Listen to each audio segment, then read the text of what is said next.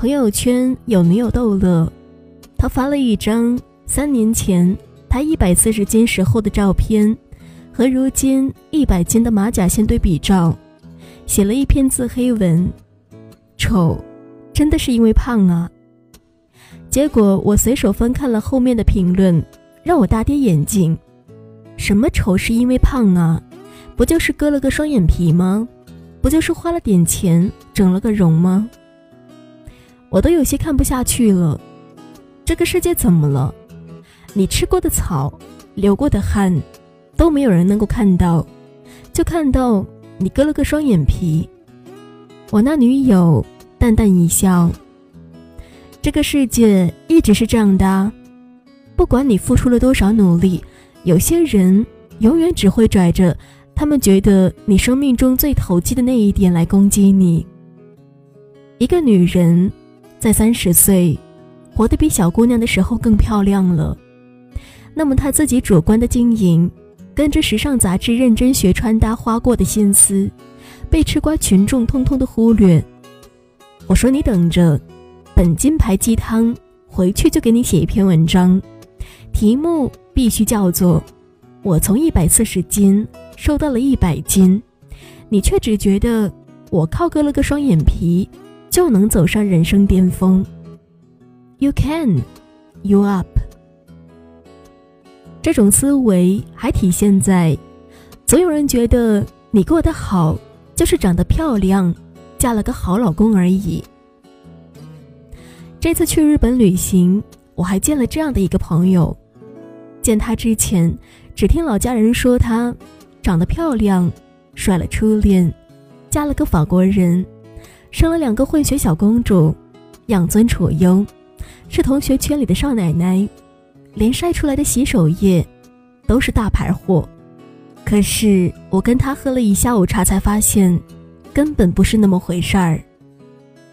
当年他分手之后，在大家还在手拉手逛街吃披萨自助的时候，他自己花了两个月的时间突击日语，早出晚归的工作。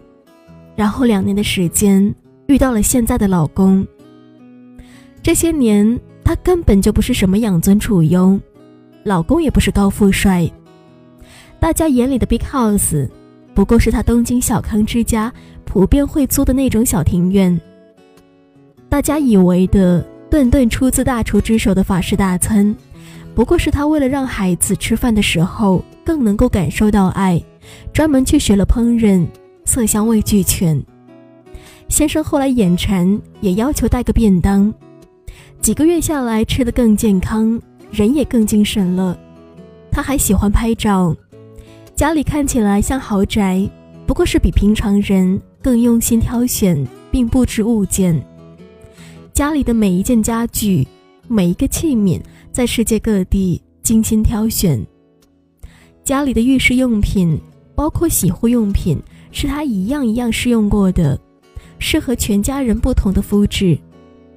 当了六年的全职太太，她没有请过家政，理由是，家政只会打扫，但无法调试出爱的味道，无法摆放出我想要的那一份精致。这些多年来的辛勤耕耘，在很多人眼里，不过就一句：“你不就是长得漂亮？”嫁了个好老公吗？大家认为，这就是你全部的人生秘诀。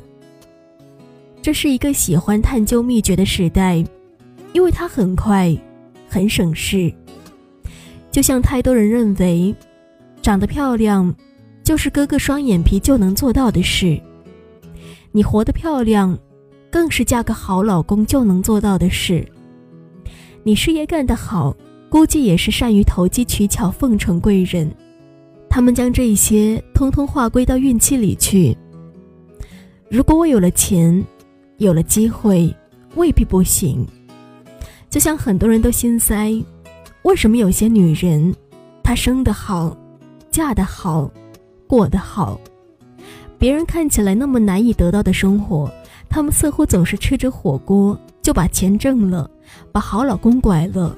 走上人生巅峰，可是如果你告诉他们，我真的没有什么秘诀，活得漂亮就是源于我把生活的点点滴滴都做到了极致。跟你们讲一个很可爱的故事。有一次，我的一个朋友来见我，在他另外一个朋友家里开始化妆洗头。那个朋友问他：“你什么问题呀？这到底是要去见谁啊？这么战战兢兢的。”朋友说：“我要去见艾老师，必须这样，不然对不起他化的妆。”他的朋友对我十分好奇，然后跟着一起来了。最后，我和那个女生又成了好朋友。她帮过我多少，我就不说了。她也是我的幸运星，我的贵人。所以，这个世界上最能颠覆生活的，并不是突变，而是习惯。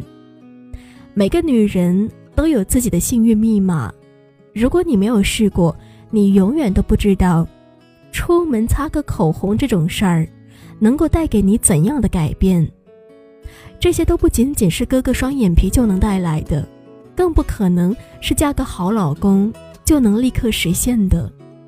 那背后其实是对生活一点一滴的要求，它结结实实的长在了一个女人的气质上。这份气质很有可能就是你的幸运光芒，别人才会一眼看到你是人群中闪耀的星星。幸运才会降临在你的头上，你的人生才会成为一个良性循环。所以，我的幸运密码就是永远呈现最好的状态。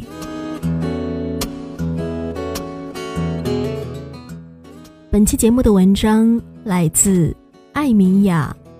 如果你也喜欢我的话，你可以添加我的听友互动群：五四八五。三四七幺零，五四八五，三四七幺零，或者你也可以关注我的微信公众号 “nj 尼乐”，我在这里等你哦。